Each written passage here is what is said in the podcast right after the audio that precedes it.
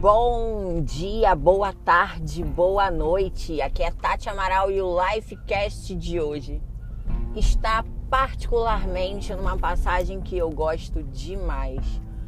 Salmos capítulo 15, que nada mais é do que um manual de vida perfeita, de vida correta de vida digna, plena, próspera.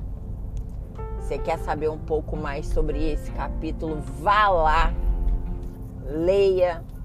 Para você que tem preguiça, é um capítulo bem pequenininho e é impossível que você não aprenda uma lição muito forte e muito importante em Salmos 15. Mas um versículo que me chamou a atenção, ele fala o seguinte: Não fale mal das pessoas, não prejudique os seus amigos e não invente fofocas sobre os seus vizinhos. Uau! Meu Deus, no mundo onde as notícias elas correm com a velocidade de um estalar de dedos, de um abrir e fechar de olhos, é quase impossível não ver alguém praticando uma dessas coisas. Ou falando mal de alguém, ou prejudicando o outro, ou fofocando, passando aquele comentário inocente, mas eu só estou comentando. Não estou fazendo uma fofoca, é só um comentário. Pois é, querido. Nem sempre um comentário é só um comentário. Se dissemina, se fortalece, encontra pontos de multiplicação, né? Parece aqueles, aquelas correntes de WhatsApp passe para 20 pessoas e digite um amém. Nos tornamos uma sociedade que não tem a preocupação de verificar se a informação que a gente está passando adiante é verdadeira ou não.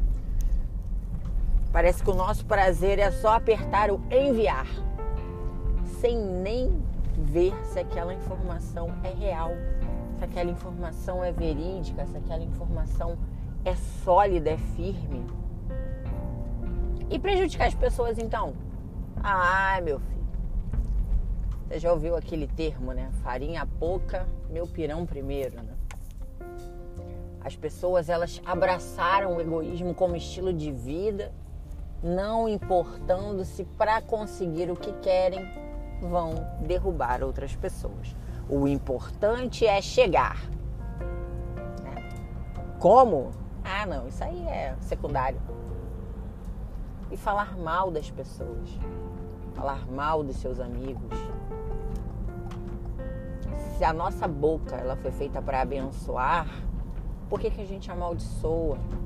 Por que, que a gente fala mal? A gente tem a mania de julgar tudo que é diferente, né?